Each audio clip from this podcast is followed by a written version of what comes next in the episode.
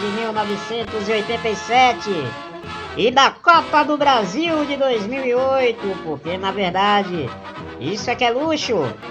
Eu sou Gustavo Militão e a partir de agora está começando mais uma edição do Rádio Esportices, o podcast que fala das coisas do Leão da Ilha, com menos zoeira, mais análise e muito mais paixão pelo Leão.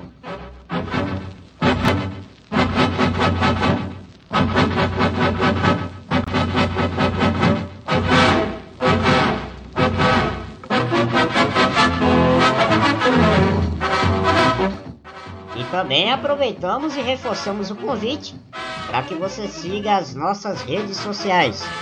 O Instagram é o Esportices Blogcast, o Twitter é o Esportices e também tem o nosso canal lá no YouTube, Esportices Blogcast. Lembrando que o Rádio Esportices está nas melhores plataformas de streaming, no Deezer, Spotify, TuneIn, Google Podcast, Apple Podcast e outras. Procure por Rádio Esportices, assine e receba as atualizações do programa na hora. A gente está esperando você por lá, tá bom?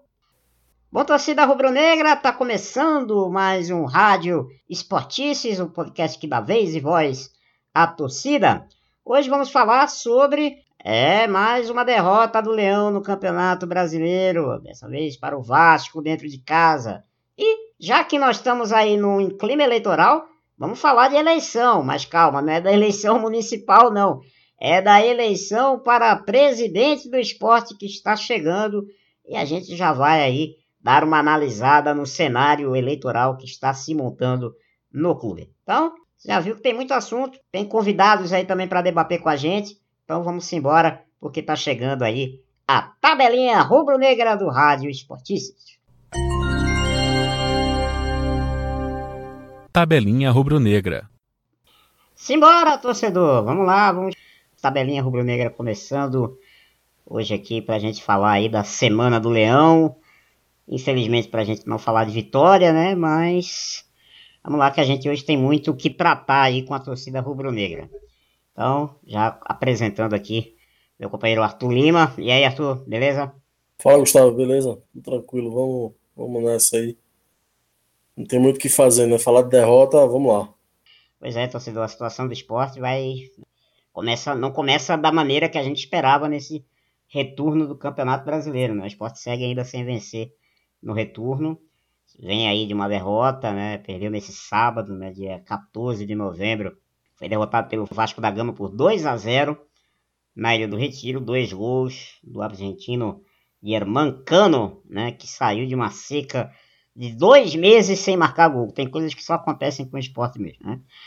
Mas apesar disso, torcedor, o esporte não caiu é, de posição na tabela do Brasileirão. O esporte ainda permanece na décima posição com 25 pontos ganhos em 21 jogos. O problema é que o saldo agora do esporte ficou um pouquinho é, pior do que já estava, né? Agora vai para menos 9. E o resultado que tirou o Vasco aí do sufoco. Vasco no momento está fora da zona de rebaixamento. Saltou para 22 pontos. Então vamos lá, vamos trocar essa figurinha, né? Vamos bater aí essa bola né, com o torcedor e a torcedora rubro-negra aqui no Rádio Esportes. E aí, Arthur, tua expectativa antes desse jogo era de ver um esporte, é, quem sabe, calando aí as críticas do exigente torcedor rubro-negro que estava na bronca aí com a qualidade do futebol apresentado? Cara, a minha expectativa era, era vencer. Era, era jogo de, de seis pontos. Né? O Vasco é adversário na luta contra o rebaixamento.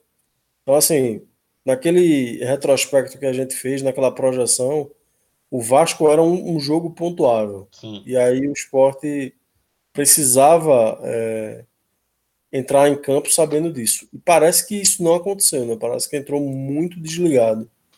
É, eu entrei, liguei, liguei a televisão para assistir essa partida pensando nisso. Né? Hoje é um dia de. Mas é, fazer três é evitar que o Vasco ande mais também. Né? Felizmente saiu, deu tudo errado. É, eu, eu confesso que além da expectativa dos três pontos, que claro eram mais importantes, né? Se os três pontos viessem é, com aquele sofrimento, mas viessem três pontos, claro que eu não ia reclamar. Mas é claro que você jogando em casa, tendo uma semana, quase uma semana cheia aí para trabalhar, a expectativa era de um jogo né, melhor, é, mesmo com alguns desfalques que a gente teve aí, o Luan Poli fora, né, nosso goleiro titular fora, uh, o Raul Prata, o Marcão ainda sem poder jogar.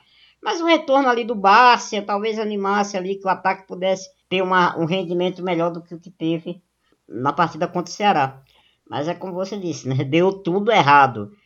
Eu ouso dizer, tu, falo isso até com uma certa tranquilidade, que foi uma das três piores partidas do esporte no campeonato. Bom, sem dúvida, se a gente já entrando aqui na, na partida propriamente dita, o que a gente viu ao final do jogo foi um futebol rebaixável, né?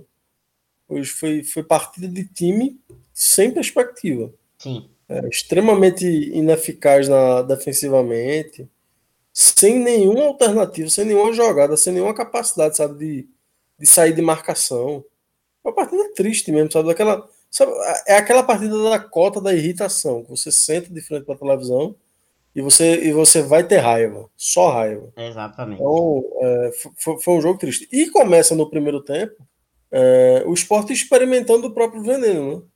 O Vasco conseguia, me, estando a bola mais à frente, encaixotar o esporte lá na frente, estando a bola mais na linha de, no, no, campo de ataque do esporte, ele encaixotava o, o, o, time do esporte o, o Vasco teve uma, uma marcação muito difusa, é, conseguindo né, ocupar uhum. espaço em todo o campo de uma forma muito eficiente. Né? Então o esporte teve uma dificuldade grande né, do, em, em termos de construir jogada. O que ficou mais grave e ficou mais evidente porque o esporte teve mais posse de bola. Né?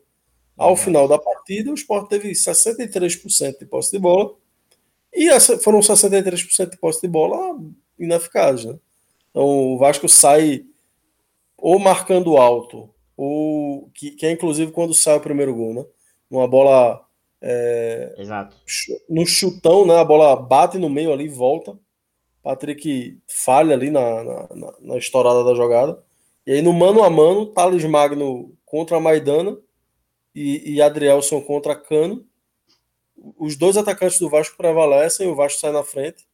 Enfim, numa, numa jogada que o Sport não conseguiu sair de lá de trás e que não teve depois capacidade de retomar essa bola. Né? Foi, foi bem a tônica do que é o jogo. E o Cano naquela finalização clássica dele, né? Que é, é um cara que não precisa dar mais de dois toques na bola para finalizar. Essa é a grande qualidade de um atacante que a gente nem, nem perto tem aqui no esporte, um jogador dessa, dessa qualidade do, do argentino. Arthur, já que você estava destacando aí da questão da marcação do Vasco, eu queria fazer um elogio em específico aos dois volantes do Vasco da Gama. O Andrei e o Léo Gil, que é um jogador argentino, muito bons. Jogaram muito bem. E eu acho que essa estabilidade defensiva que o Vasco vem tendo desde a chegada do, do Sapinto é muito por parte disso. Ele, ele, ele entendeu que para ter um time competitivo ele tinha que primeiro arrumar a defesa. E foi uma atuação realmente que encaixotou o esporte no primeiro tempo. O esporte não, não tinha. É, daqui a pouco eu vou até falar melhor sobre isso. O esporte não tinha é, saída de bola. Era algo que estava me irritando. Mas eu vou falar mais especificamente sobre isso lá na frente. Aí no segundo tempo, né, a gente achava que esporte viesse. O esporte vem com o Mikael né, no intervalo. Que eu acho que era uma alteração que já poderia até ter feito um pouquinho antes. Mas não mudou nada, não. Não mudou nada. O Vasco continua com a marcação muito bem encaixada, como você destacou. E o esporte segue com a mesma inoperância ofensiva. E aí, com nove minutos, o Vasco faz o, o segundo gol que praticamente resolveu o jogo, né? É na, na jogada que o, o, a bola vai para a lateral, né? Vai na ponta e chama, e chama a atenção a movimentação do cano ele, antes da bola chegar na lateral, ele já começa a se, a se posicionar para a grande área, para atacar o Adrielson. E antes do cruzamento, ele já está ali preparado para finalizar. Cruzamento bem preciso e ele, dá apenas, ele apenas escora para fazer o gol. Matou o jogo ali, Arthur, na minha opinião. Matou. O esporte já entrou morto, né? O esporte entrou. O Vasco apenas é, pro, é, protocolizou o que já estava meio que encaminhado, né? Uhum. É, um, time, um, time, um time muito apático, né? E Jair Ventura contribuiu muito, né? Contribuiu, enfim, escalando é, Bárcia de centroavante, que ele não tem rendido nessa função, né? Como ele, ele, ele segue, ele segue insistindo, né?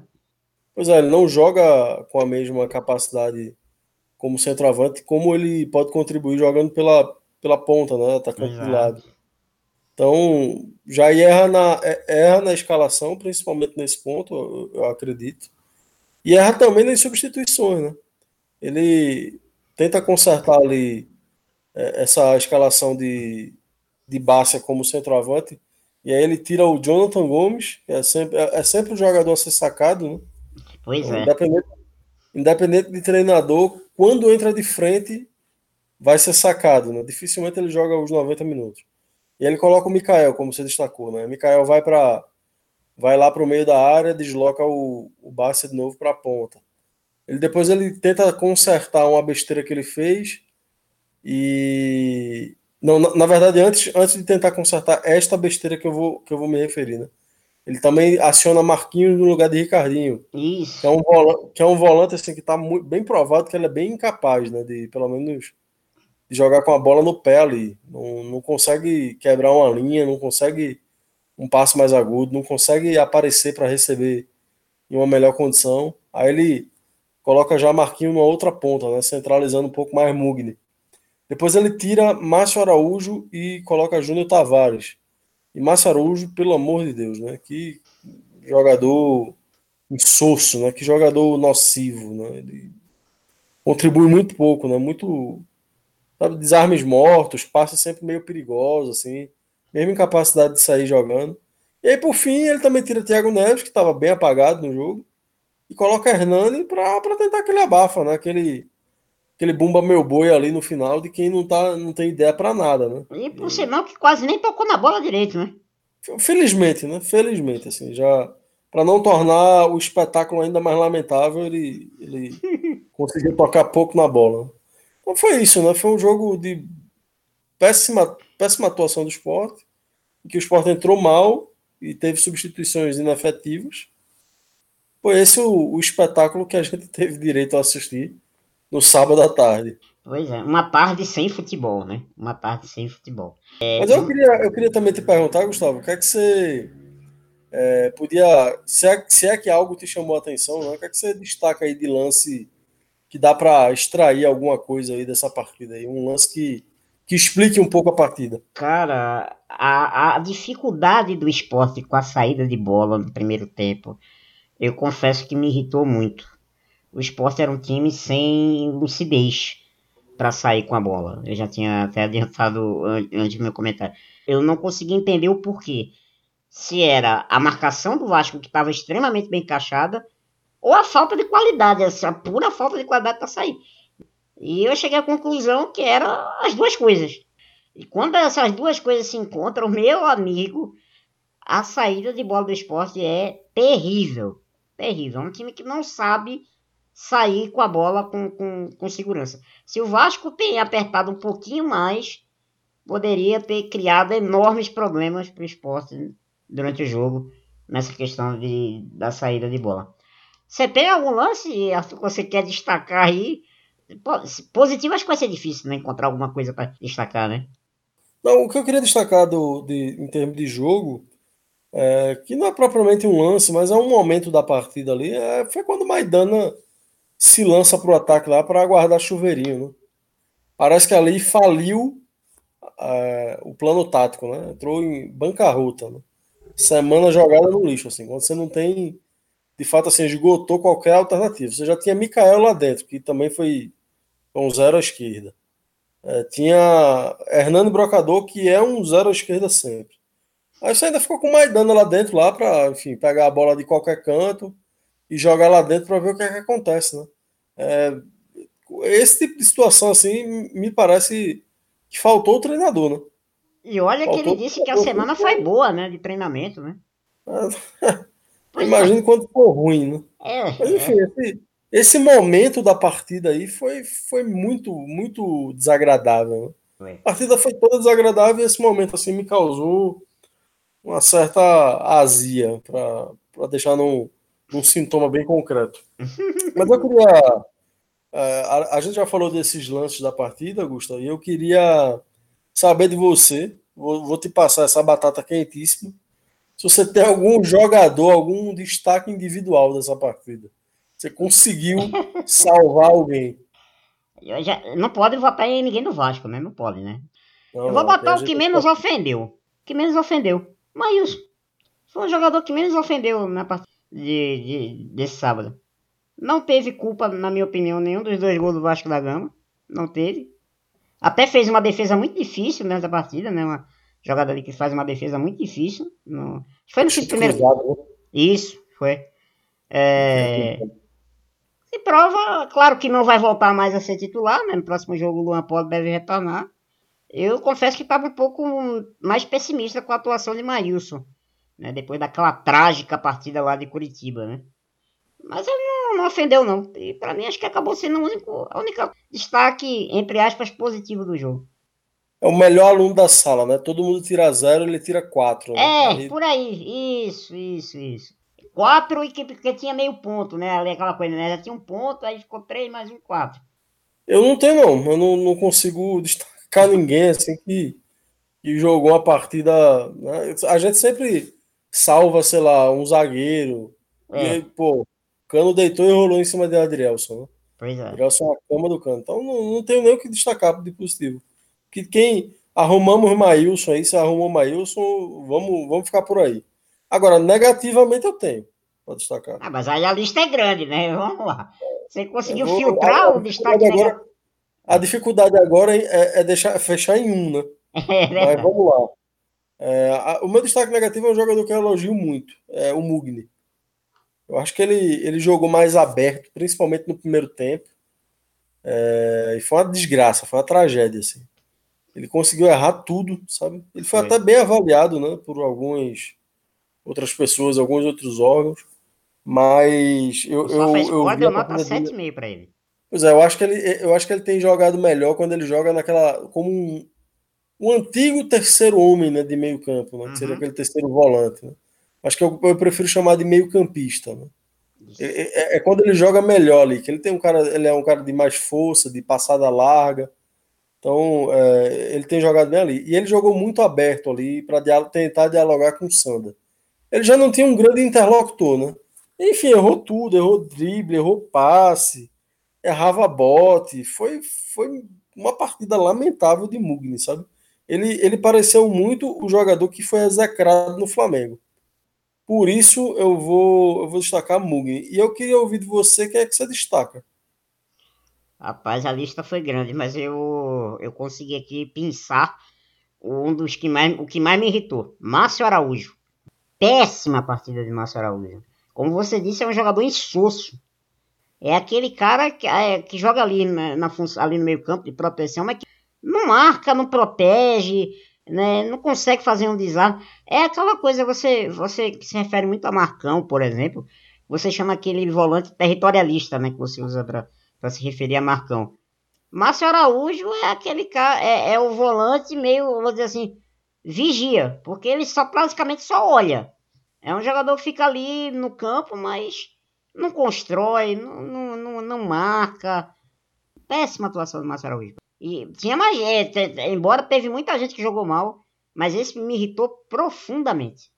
É, não, dá, dá para falar negativamente de, enfim, passar o time inteiro, né? Patrick fez uma partida muito ruim. Muito. Sanda foi Sanda mais uma vez. Thiago Neves foi, foi muito mal.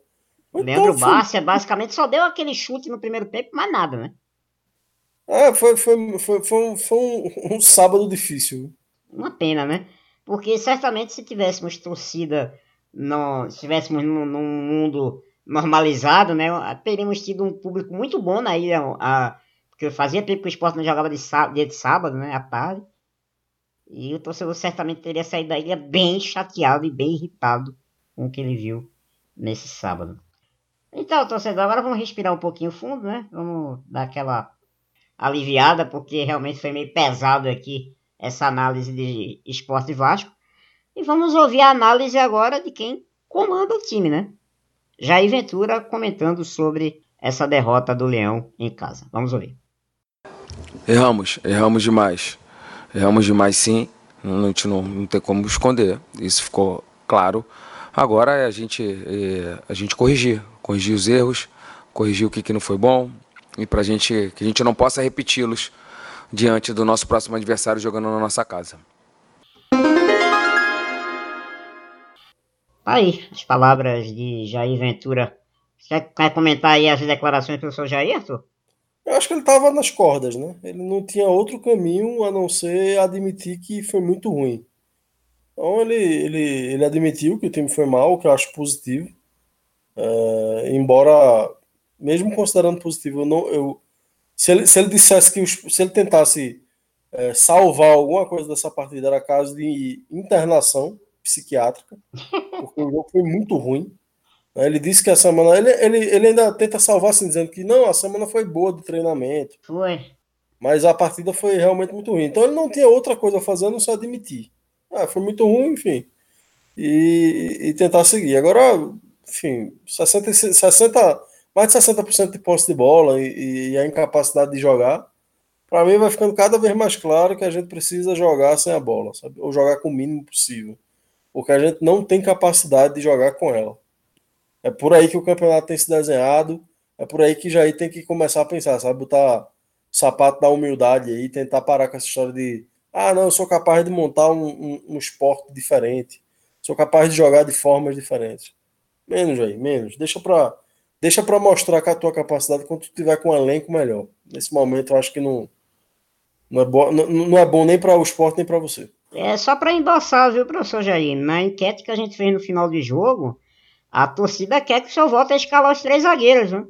71,4% dos nossos seguidores lá votaram que o esporte deve entrar com três zagueiros no próximo jogo contra o Atlético Goianiense, que a gente vai falar daqui a pouquinho sobre o Dragão. E só 28,6% não, não querem mais três zagueiros. Arthur, esse time não tem condições, por enquanto, de jogar com dois zagueiros. Tem que ser os três zagueiros mesmo. E soltar os laterais. Tentar soltar esses laterais para talvez se muda alguma coisa, né? Não, não precisa ser três zagueiros necessariamente. Pode ser os três volantes, como jogou em várias outras partidas. Pode ser com o Mugni alinhando ali atrás com os outros volantes. Né? É, o, o, importante é ter, ter, em mente que não tem grande capacidade ofensiva. Né? É, é, é essa, isso é o que tem que ter tá na linha ali, né? Tem que estar tá na, na agenda. E detalhe, só faltam. O Rádio Esportista vai né, nessa segunda, né, dia 16. Só faltam quatro dias para o encerramento da janela de contratações para o Campeonato Brasileiro. Né?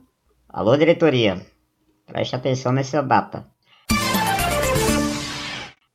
É isso, torcedor. Agora vamos falar do nosso próximo adversário. É, o esporte só vai voltar a campo agora no dia 23, às 8 horas da noite, também na Ilha do Retiro, para enfrentar o Atlético Goianiense.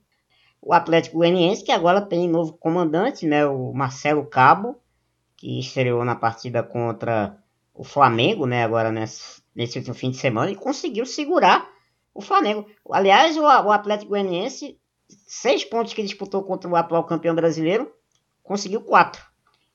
É um time que muita gente achava que poderia ter uma queda acentuada aí depois da saída do Wagner Mancini, que agora foi para o Corinthians, né? Mas desde a saída do Mancini, que foi no dia 12 de outubro, o Atlético não teve, vamos dizer assim, grandes abalos em termos de classificação. Continua ali naquela, naquele miolo ali, na, naquele meio de tabela, que é onde ele quer ficar, né? Que é onde o Atlético sabe que pode ficar e não tem mais condições de pensar além disso. É, o Atlético jogou seis partidas e somou seis pontos nesses últimos seis jogos. Vem de cinco partidas sem vitória. Mas venceu o Santos, por exemplo. Venceu o Santos na Vila. Segurou um empate contra o Corinthians. E também é, agora segurou um empate contra o Flamengo. É um jogo um pouquinho. Né? Eu acho que na atual situação do esporte hoje a gente não pode ficar muito, também muito seguro de que vai ser um jogo tranquilo, não, né? Considerando que o esporte tem um dos piores elencos da Série A, todo jogo é, é jogo preocupante, né? Sim. Na verdade, é assim. É, o, o, grande feito do esporte é surpreender o adversário que vai pegar o esporte achando que vai pegar o pato morto. Né? Esse é o. É, quando a gente pensa assim, ah, vai ser jogo tranquilo, é o adversário da gente que olha pra gente e pensa assim, pô, vai ser um jogo tranquilo. Né? A gente lembrar, por exemplo, no, no primeiro turno, é, o Sport ainda no, sob o comando de Daniel Paulista tava, tinha uma vitória e uma derrota no campeonato naquele momento. O Sport joga contra o Atlético Goianiense na, naquele jogo e enquanto o Atlético Goianiense esteve é, inteiro, o Atlético Goianiense foi bem melhor do que o Sport. Né? Muito, muito melhor. É fizeram 1 a 0 né, na, na, naquela partida é, de frente e depois, com o gol de Jorginho numa, é, numa, numa, dessas descidas né, mais rápidas ali com tramando ali com na época com Everton Felipe, com, com o próprio Yuri. Jorginho que não tá mais no Atlético Goianiense, né? Já foi. Pois é. E aí o esporte só. Depois o esporte é, teve uma superioridade numérica no segundo tempo, quando ali por volta dos 20 minutos do, do segundo tempo, o lateral direito Dudu foi expulso.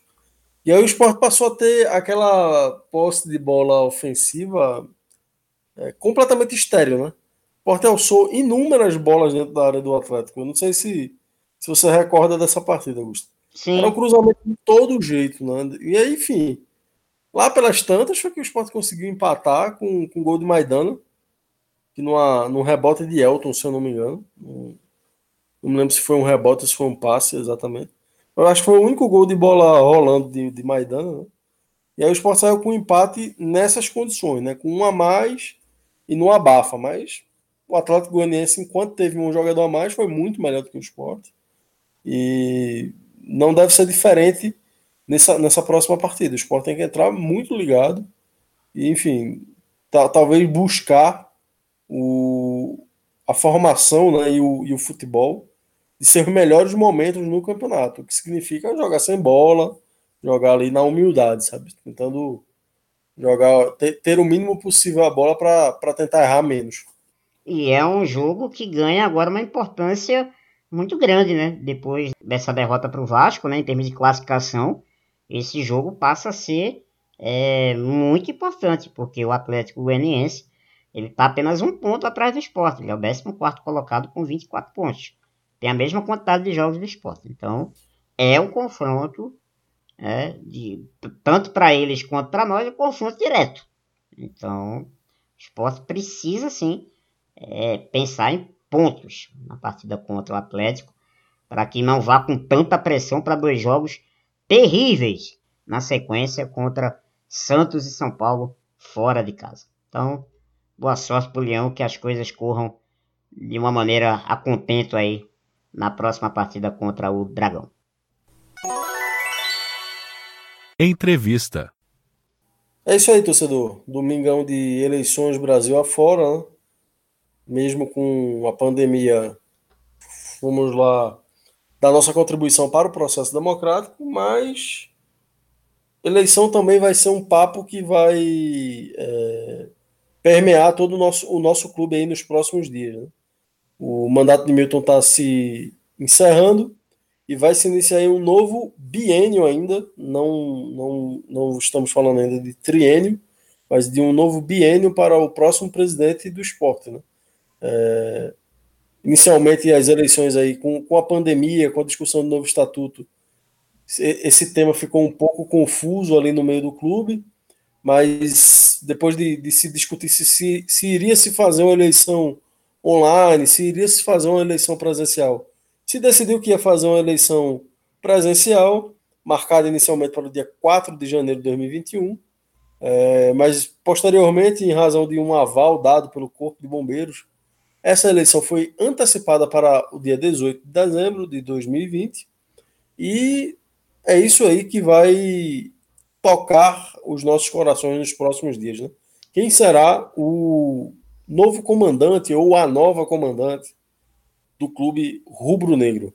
A gente tem, por enquanto, um quadro com algumas chapas já postas, né, Gustavo? E outras ainda em formação, né? Isso, Arthur. Isso, já temos até o momento, né? Podem, aparecer aí no, novas chapas, mas até o momento é, já temos quatro chapas aí se organizando para participar da eleição, né? Um, um, fato, acho que até inédito na história do esporte, né? Recente, quatro chapas concorrendo à presidência. Até o momento nós temos a chapa Um Novo Esporte, que é composta pelo Luiz Carlos Belém e pelo Sileno Lacerda como vice-presidente executivo. Temos o movimento Uma Razão para Esporte e Uma Razão para Viver, que é liderado aí pelo Eduardo Carvalho. Temos o, é, na última semana a confirmação de que Milton Bivar irá concorrer à, à reeleição, fazendo uma troca de vice-presidente, agora passa a ser aí o Manuel Veloso, quer ser o vice de Milton Bivar nesse próximo biênio, e mais recentemente surgindo aí fortes rumores de uma chapa de oposição que seria aí, teria como nome de maior destaque aí o Melo Campos, que foi ex-diretor de futebol do esporte na gestão de Milton Bivar, e que teria aí, dentre outros nomes também, o Leonardo Lopes compondo essa chapa. Não se sabe se Melo será o presidente, será o cabeça de chapa, ou vai ser é, o vice-presidente. Isso ainda vai ser definido. Estamos aí aguardando. E pode pintar, né, outras chapas aí pelo caminho, né? Nunca se... a, a, a, a vida política do esporte é, é cheia de surpresas, né? Então a gente pode ter sim novos players aí nesse processo eleitoral que já está batendo na porta, como o Arthur falou. E a gente trouxe alguns sócios aí do clube para bater um papo com a gente aqui no Rádio Esportice sobre esse tema que vai ser quente nas próximas semanas. Então vamos, Arthur, vamos trazer nosso primeiro convidado aí para conversar conosco. Pois é, Gustavo, eu vou trazer aqui o queridíssimo Davi Albuquerque, ouvinte de primeira hora lá, advogado, residente em Gravatar. E ele vai bater um papo aqui com a gente sobre as expectativas para esse, esse pleito aí que está se avizinhando. Né? Então, vamos receber o Davi aqui, né? Seja bem-vindo aí, Davi Albuquerque. É um prazer receber você aqui no, no Rádio Esportista para a gente falar desse processo eleitoral que já está aí a pleno vapor aí, já a coisa já está pegando. Seja bem-vindo, Davi. Um abraço. Olá, Arthur. Olá, Gustavo. Olá, ouvintes da Rádio Esportices. É sempre um prazer conversar sobre o nosso querido Esporte Clube do Recife, principalmente de um assunto importante, né, que são as eleições que se avizinham. Eu sempre fui rubro-negro, sempre consumi o Esporte Clube do Recife, mas eu não era sócio, né? Mais recentemente, eu entendi que eu entendi que era de suma importância que todos os torcedores se associassem e participassem ativamente desse processo eleitoral, principalmente nesse pleito que talvez seja um dos mais importantes ou o mais importante da história do esporte. É, Davi, encerrando esse biênio da administração Milton Bivar, então, no momento, quatro chapas estão se conformando aí para disputar o próximo pleito eleitoral, eleitoral né? Qual é o tema que você considera assim, determinante para ser debatido junto aos sócios do clube? Bem, eu acredito que os sócios vão votar de olho na segurança financeira do clube. A gente sabe que o esporte é gerido por alguns grupos tradicionais que se sucedem no poder desde sempre. A gente vê que existe um desejo grande de renovação, um anseio da, da, da, da torcida, dos sócios, pela inserção de novos atores na administração do clube. Mas eu acho que nesse momento, nessa eleição em específico, isso vai ficar para segundo plano, né? Porque eu acho que agora o que é mais importante para a torcida, para os sócios, é escolher uma chapa que lhe dê algum sinal de que vai gerir o esporte com mais responsabilidade financeira, com mais segurança. Eu acho que essa vai ser a tônica desse próximo pleito. A Assembleia Geral de Sócio, ela além de votar o novo presidente do esporte, ela também vai referendar ou não o texto do novo estatuto. Até que ponto você observa que uma votação pode influenciar na outra? Né? Ter proposto esse texto dá uma vantagem atual à atual gestão ou um sentimento de mudança pode favorecer uma chapa de oposição? Me parece que o texto do novo estatuto ele reflete muito sobre a preocupação com a saúde financeira do clube traz alguns mecanismos para eventual responsabilização do gestor, alguns mecanismos de fiscalização. Então eu acho que qualquer chapa que levante essa bandeira será bem aceita, bem recebida pelos sócios. Eu não vejo nessa eleição em especial que a propositura do, do estatuto possa beneficiar chapa A ou B. É, eu acho que nesse momento a preocupação de todos é tirar o esporte do buraco que ele se encontra. É, todo mundo sabe que futebol é o carro-chefe do, do clube, né, do Esporte Clube do Recife. O quanto você acredita que será que pode influenciar a campanha do futebol masculino na, na, na, primeira divisão, né? no resultado dessas eleições? Como é que você visualiza aí a influência do time nas eleições? É inegável que o desempenho do time de futebol principal sempre tem peso importante em todas as eleições de todos os clubes. Esse ano não vai ser diferente, não vai ser diferente com o esporte. Mas eu creio que esse ano esse peso vai ser menor. Ele tende a ser menor, porque grande parte da torcida tem consciência das limitações do time, que o esporte possui o menor investimento da Série A. E todo mundo sabe o porquê disso tudo está acontecendo. Então eu acho que o eleitor, esse ano, ele vai ter uma visão mais ampla. Ele vai avaliar se a atual gestão ele se saiu bem gerindo o caos e do outro lado vai olhar nas outras chapas e enxergar se alguma delas possuem condições ou não para ajudar o esporte a superar esse momento de crise. Davi, a gente agradece demais aqui a tua participação no Rádio Esportistas. Um grande abraço aí e até uma próxima oportunidade. Valeu, Davi. Grande abraço para você e obrigado pela presença. Arthur e Gustavo, eu que agradeço pela oportunidade aqui de estar na minha singela opinião sobre alguns temas do esporte. Queria também agradecer vocês pelo o serviço prestado né, pela Rádio Esportícias em dar voz à torcida do maior do Nordeste. Né? Eu agradeço novamente saudações rubro-negras.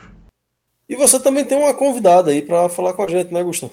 Trouxe, trouxe também uma convidada aqui para bater um papo com a gente, é, sócia do esporte, está sempre presente aí nos jogos, que é a Rafaela Chagas, e veio aqui também bater um papo com a gente, né, para dar as suas opiniões sobre esse tema que vai dominar aí a pauta rubro-negra nos próximos dias. Rafa, obrigado pela. Seja muito bem-vindo aqui ao Rádio Esportista, obrigado pela tua presença. E um prazer tê-lo aqui para a gente bater esse papo né, sobre as eleições que estão vindo aí no nosso Leãozinho.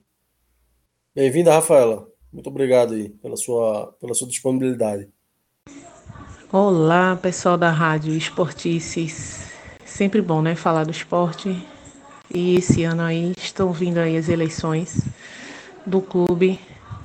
Momento importante também aí para a gente definir o futuro e o que a gente quer, né? Desse esporte aí tão atribulado nos últimos anos. Rafaela, até o momento a gente tem quatro chapas aí que estão é, começando a se organizar para concorrer a essas eleições, né? Dentre elas, né, inclusive, a do atual presidente, Milton Bivar, que vai tentar a reeleição para mais dois anos, né? E eu queria saber de você qual tema é, que você considera que vai estar em evidência nos debates junto aos sócios nesse pleito eleitoral. Bem, falando aí da, das chapas e do assunto né, que a gente pode esperar a serem tratados na, nas eleições, o futebol sempre será o carro-chefe das nossas eleições. Né? Então, o resultado do time em campo diz muito sobre o que a gente pode esperar. Outra coisa que vai continuar em alta é a atual condição financeira do clube, né? Que pela atual gestão vai ser usado aí como pessoas que chegaram sabendo já do momento complicado do clube e que conseguiram de uma forma ou de outra sustentar tudo isso, né? Apesar de que eu acho que já não deve ser usado para justificar muita coisa, porque a gente já está em fim de mandato aí, então não cabe mais estar tá falando de A ou B, né, no passado. Mas o futebol é sempre o tema principal, né? Então, a depender do time em campo, dos resultados que a gente venha a obter influencia aí bastante na decisão de voto né, dos nossos associados. É, você acredita que temas de ordem externa, por exemplo, a situação política do, do Brasil atualmente, as desigualdades raciais e de gênero, ou até mesmo a pandemia, né, que a gente está vivendo e atravessando. É, até que ponto você acha que esses temas eles podem influenciar um sócio na escolha de uma determinada chapa? É, sobre esses temas, infelizmente, eu não acho que isso é levado muito em conta pelo eleitor do futebol, né? Mas é algo que deveria, né? O futebol não é algo que funciona à parte da sociedade, ele é parte dela, né? Então, falando agora como mulher, a gente já sabe que não é muito lembrada por ninguém nesses momentos, a não ser ali para dizer que tem mulher compondo chapa, que tem mulher no conselho, para ter o voto, mas nada muito efetivo após esses momentos, né?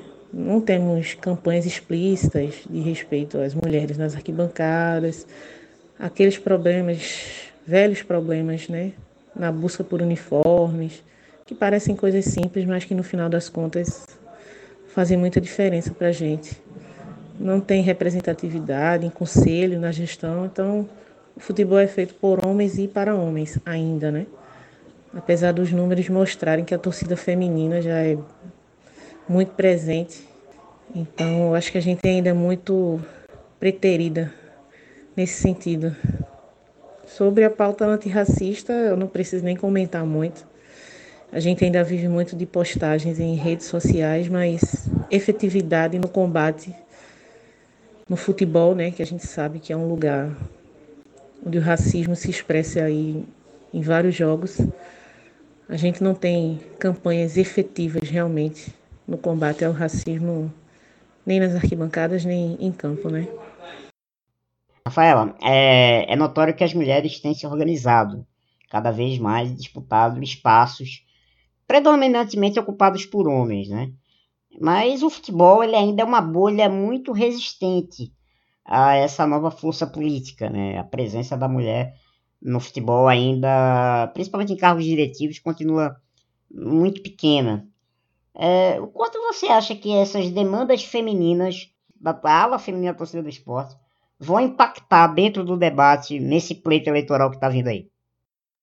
É, sobre nós especificamente, mulheres, a gente vem conquistado aí espaços com o nosso suor, né? Com a nossa briga. Isso precisa ficar bem claro, né?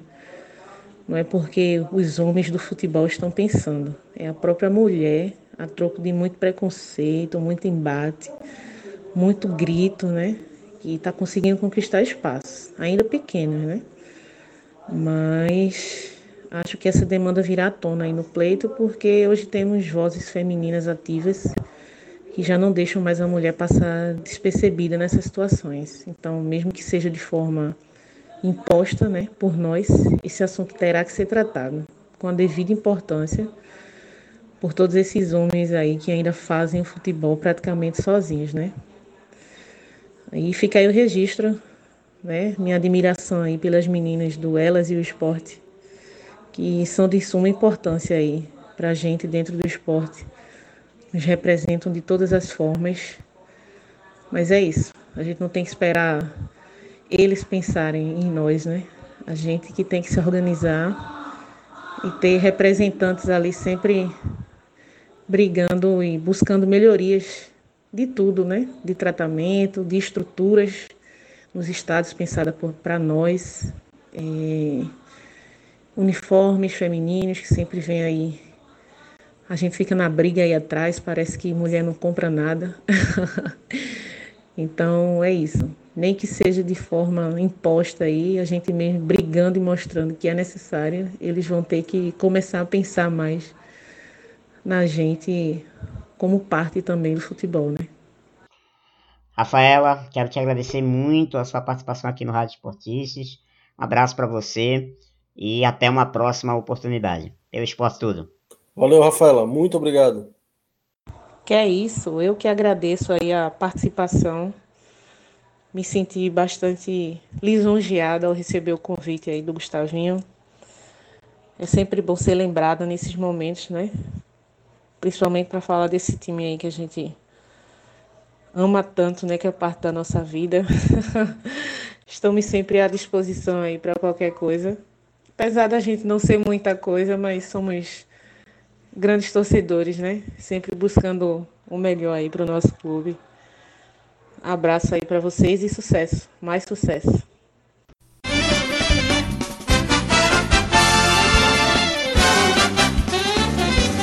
Esportices Blogcast. Menos zoeira, mais análises e muito mais paixão pelo Leão.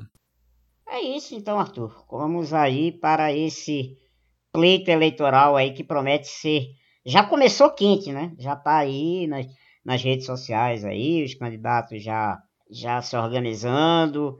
E é um tema que vai esquentar a partir do momento que essas chapas forem dispostas. Vamos explicar um pouquinho, Arthur, como é que é esse processo é, em termos. para que o torcedor entenda, né? Porque é um processo relativamente um pouco longo em termos burocráticos que a gente vai ter nos próximos dias. Vamos dar uma pincelada aí nesse processo, como é que ele vai rolar? Não, na verdade tem um trâmite burocrático, né, internamente. É constituída uma, uma comissão, né, composta por cinco juristas dentro do clube.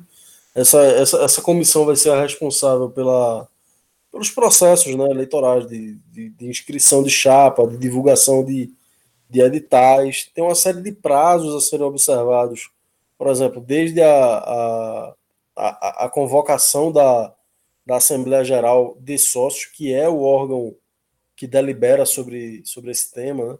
Então, você tem que publicar com 25 dias de antecedência da, da data da eleição a lista de sócios aptos a votarem e serem votadas, votados e votadas, né?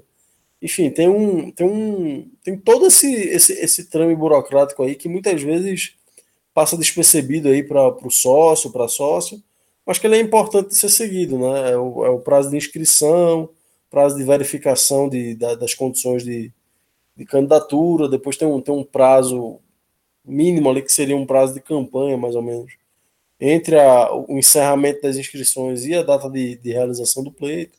E aí, enfim, depois do pleito tem a, tem a posse né, perante, o, perante o conselho de, da, do novo presidente e, do, e da, dos membros do Conselho Deliberativo né, uhum. para esse próximo biênio.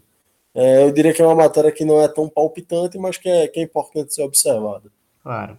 E deixar claro também ao torcedor que nessa, nesse pleito que vai acontecer aí no final do ano, o, o sócio vai votar, além do candidato, vai votar no texto da reforma estatutária, né? Vai referendar ou não esse texto, então é muito importante que os sócios conheçam né, o texto do estatuto e se informem. E que, se for aprovado, entra em vigor no dia 13 de maio de 2021. Ou seja, o texto aprovado né, pelos sócios né, da reforma estatutária, ele entra em vigor em maio do ano que vem. Mas voltando então agora a fazer um resgate aqui histórico, é, com informações que a gente coletou lá no blog do nosso amigo Cássio Zirpoli, né, que sempre faz levantamentos muito precisos aí, históricos é, dos três clubes aqui de Pernambuco. Desde 1974, o esporte já teve 12 bate-chapas. 12. Ou seja, é um clube que tem uma vida política realmente de muitos confrontos.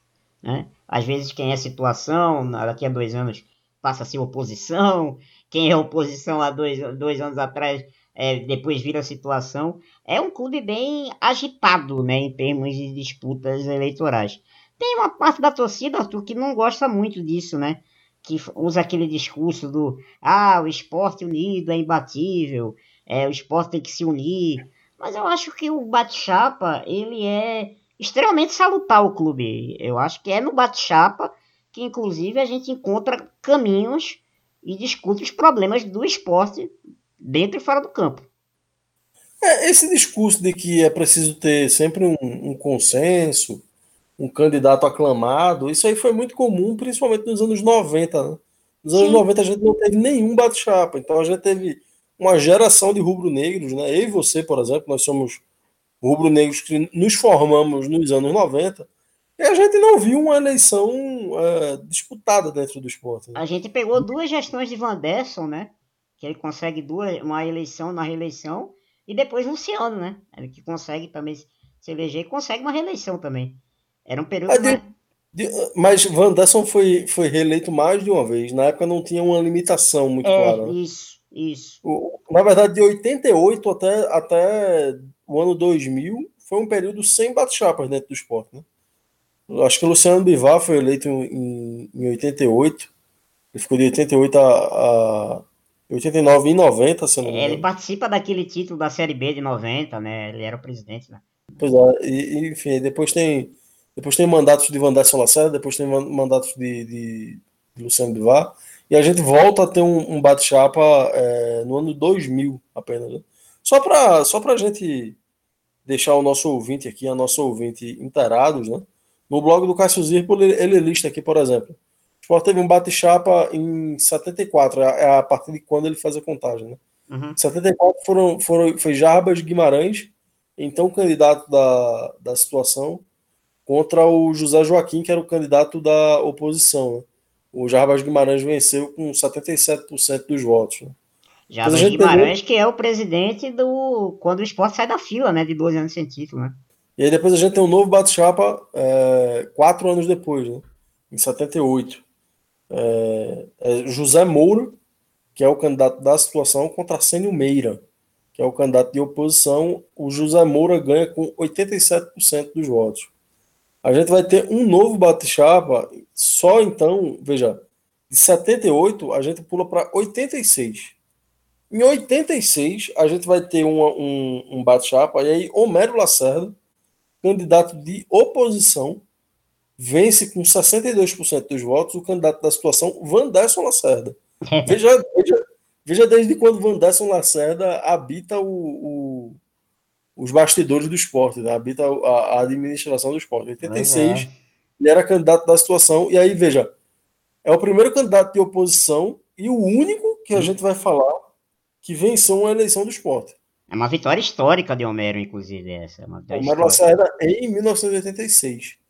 1.381 votos, 62% do pleito. Aí depois a gente tem Luciano contra Vanderson Lacerda, de, uh, novamente.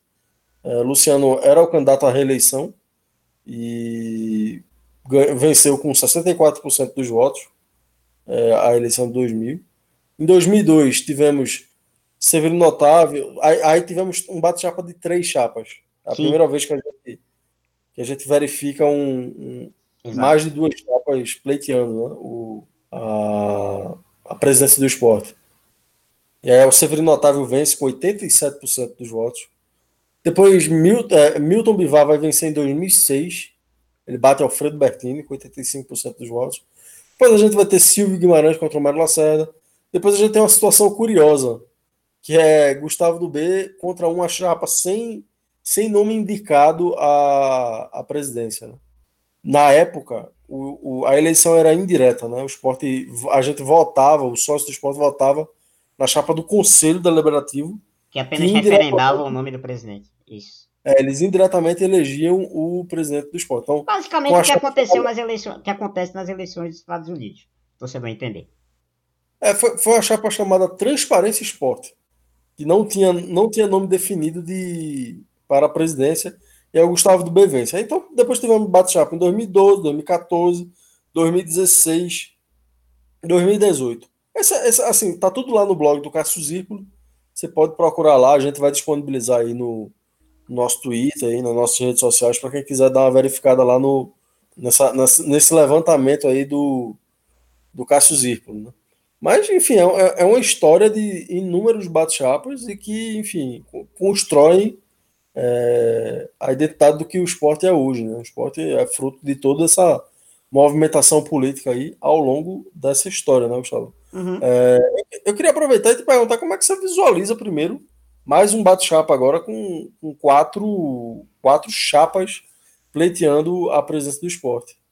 Como é que você experimenta aí essa, essa notícia, né? Como é que ela chega aos teus ouvidos aí como sócio? Bom, primeiro que eu tenho, é, eu tenho particularmente dúvidas que essas quatro chapas chegarão quatro chapas no dia da eleição, né? Acho que é muito possível que dessas quatro a gente elas se reduzam a talvez duas, né? ou, ou no máximo três. Não acredito que vamos para um bate-chapa inédito de quatro chapas.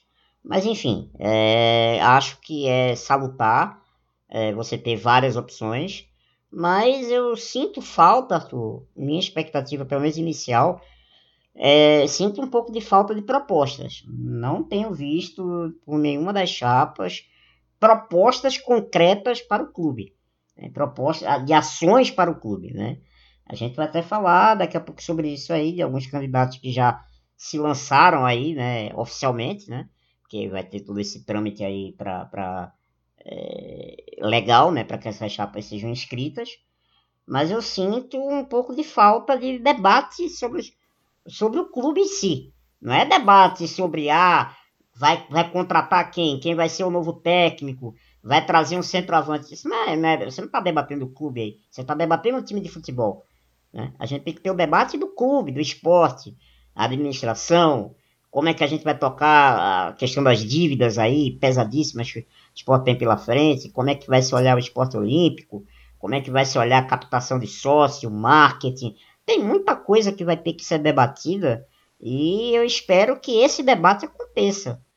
Espero que essas chapas tragam ideias novas, tragam rejuvenesçam o debate eleitoral no esporte, que não fique um palanque de uma chapa falando mal da outra, como a gente já viu em alguns bate-chapas ao longo do tempo, né, Arthur? A gente tem um pouquinho mais de estrada, a gente já acompanha alguns bate-chapas no esporte que. Brincadeira, né? Não, é, é, você tem completa razão no, no que você diz em, em, relação à necessidade de projetos de clube, né? de, de, de propostas realmente que vejam o esporte como um todo. O que é que você está é, agora... esperando como sócio? O que é que você acha que dessas pautas você queria ouvir mais? Veja, eu queria, eu queria primeiro dizer o seguinte, que eu, eu fico é, preocupado quando não há interesse. Ver quatro chapas pleiteando é, a presidência do esporte, o, o comando do esporte, eu vejo como positivo porque o quadro contrário de desinteresse é muito ruim. Uhum. Tem, tem ano que a gente vê assim, né? Só lá pelas tantas é que alguém se apresenta, né? E aí depois aparece outra chapa, e é interessante ver muita gente se colocando agora. Acredito que a, todos esses grupos estão de olho na, nas chapas proporcionais de, para o Conselho Deliberativo que serão possíveis em caso de, de aprovação do, do estatuto, que deve ser aprovado. Certo. Então, como o novo estatuto vai prever uma composição proporcional, então para os grupos disputarem, estar presen estarem presentes, isso vai ser importante. Só um adendo. Essa proposta aí que você falou foi inclusive criticada pelo presidente Bento Bivalho. Ele não, não concordou muito com, é, com essa medida no estatuto, né? Pois é, eu, eu, essa crítica eu também tenho, que é que assim, eu, primeiro, eu acho que é uma como experiência é válida. Se não servir, a gente bota para discutir de novo depois. Ah, sim. Mas, é, é, de fato, há um perigo de termos uma política extremamente exacerbada o ano inteiro, entendeu? Uhum. A gente tipo, tem ter convulsão política o ano inteiro. O palanque é um perigo. não vai ser desarmado. Mas, enfim, fechado esse parêntese, é, e tratando um pouco da, da expectativa né, que você me perguntou em relação ao pleito, é, como sócio, eu, eu, tenho o mesmo sonho que você, é de ver propostas na mesa, né? gente dizendo assim, ó, o esporte tem essa capacidade aqui, ele, ele é um clube que tem esse que ele tem esse, esse público consumidor, esse público consumidor tem um, é capaz de gerar uma renda de tanto, e a gente com esse tanto, a gente quer fazer um clube que seja vai, vai ser forte no futebol, nesse tanto, o esporte, sei lá, vai funcionar, por exemplo, vai ter 250 milhões, ó, imagina só, 250 milhões de, de faturamento anual para levar para o futebol, vai ter mais, sei lá, 30 milhões para o esporte olímpico inteiro, para natação, para o vôlei, para o basquete, enfim, para masculino e feminino. Enfim, é, é, é, esse tipo de discussão que eu quero ver, sabe? Uma discussão que diga assim: ah, o esporte tem um grande patrimônio aqui, mas será que esse patrimônio está servindo? Qual o uso que esse patrimônio deve ter, né? Sim. Tem que ser alguém que venha para falar assim, que não venha falar de arena, que é um assunto que vai que paira a, a vida política do esporte volta e meia. Né? Ah, não, tem que construir uma arena nova.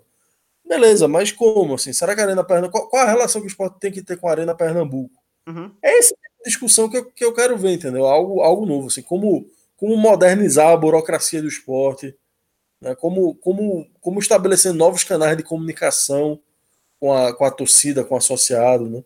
Como fortalecer a marca, né? Como é que, vai, como é que o esporte vai se posicionar enquanto marca? Tem muita. Como é que o esporte vai lidar com o passivo, que é gigante? Pois é. Né? Como, é que, como é que ele vai, vai tornar esse passível dócil, é, administrável? São, não falta tema para ser tratado por esse, por esse tanto de chapa que está se, se apresentando aí no horizonte. Né? Então acho que é, que é isso aí que a gente tem que esperar. Agora, o negócio meio que começou um pouco errado, né, Gustavo? É, começou, começou. É, e inclusive de um jeito que eu particularmente não concordo. O lançamento, por exemplo, o lançamento da candidatura de Milton Bivar né, na semana passada foi feita no site oficial do clube. Quer dizer, usar o site oficial do clube para lançar uma candidatura à reeleição, né, fazendo propaganda eleitoral no site, acho que foi uma pisada de bola aí de, de, da, da chapa de Milton Bivar. Quer lançar sua candidatura, Milton? Solta uma nota na imprensa, pô. Né? Você solta uma nota. Posta lá uma nota no seu Twitter e confirma, ó, sou candidato à reeleição né, nas eleições do Esporte Clube do Recife. Agora, usar o, site oficial do clube, eu particularmente não gostei, não gostei. E teve também aquela polêmica, não foi, Arthur, no início, um pouquinho mais para trás, que foi muitos sócios né, ficaram muito chateados porque receberam um e-mail pesquisa né, da chapa do, do, do, Eduardo Carvalho, né, do movimento o Esporte Uma Razão para Viver, e que foi enviado um e-mail para sócios do clube, uma pesquisa, o que é que o sócio queria ver, o que é que o sócio tinha a, a reclamar do clube e tal. Inclusive, acho que você até recebeu, não foi, Arthur, esse e-mail, não foi?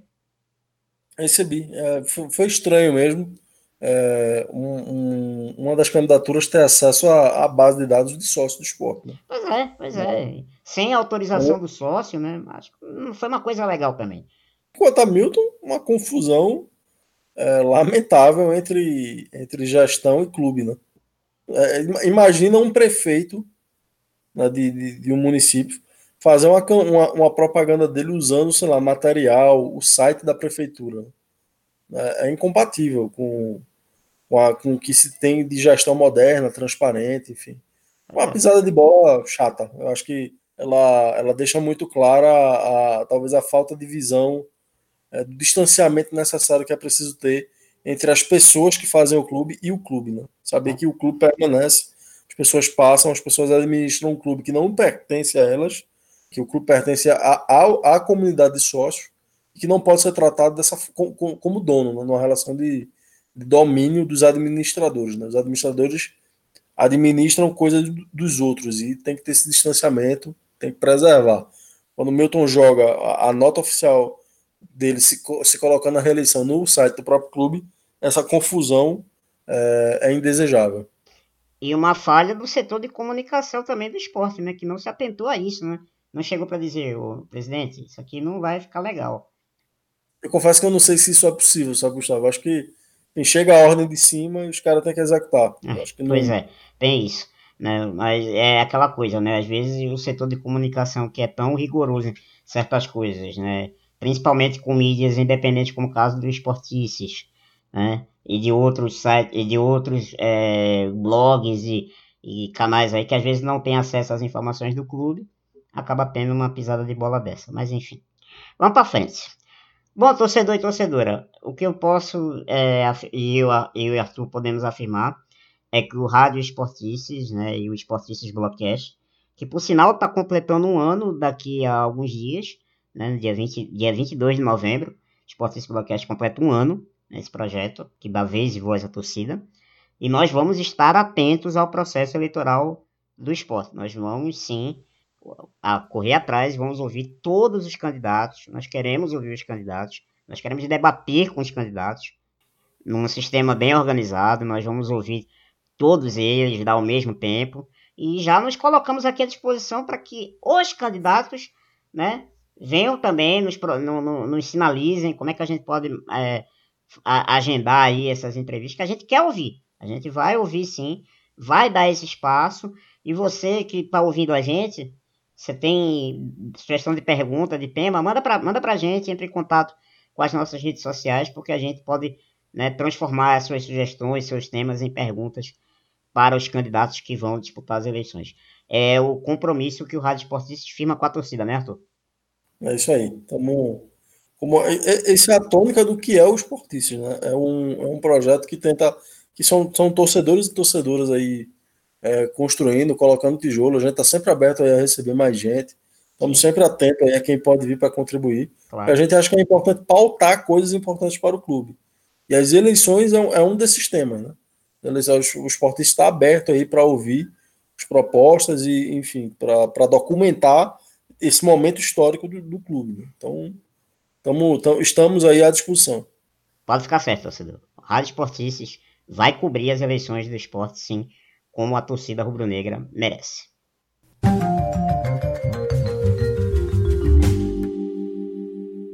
Curtinhas. Sub-20 do esporte sofre dura goleada no brasileiro da categoria. No último sábado, dia 14, o Leão foi goleado por 5 a 0 pelo Atlético Paranaense, no CT do Caju, em Curitiba. O Furacão assume provisoriamente a quinta posição do torneio, com 21 pontos, e o esporte cai para o 15 lugar, com apenas 13 pontos ganhos. O próximo jogo vai ser contra o Cruzeiro, no sábado 21, em Minas Gerais, às 3 horas da tarde. Campeonato Pernambucano de Handball Masculino. Na última sexta-feira, dia 13 de novembro, o esporte venceu a equipe do Barroso por 29 a 19 em partida realizada na Ilha do Retiro.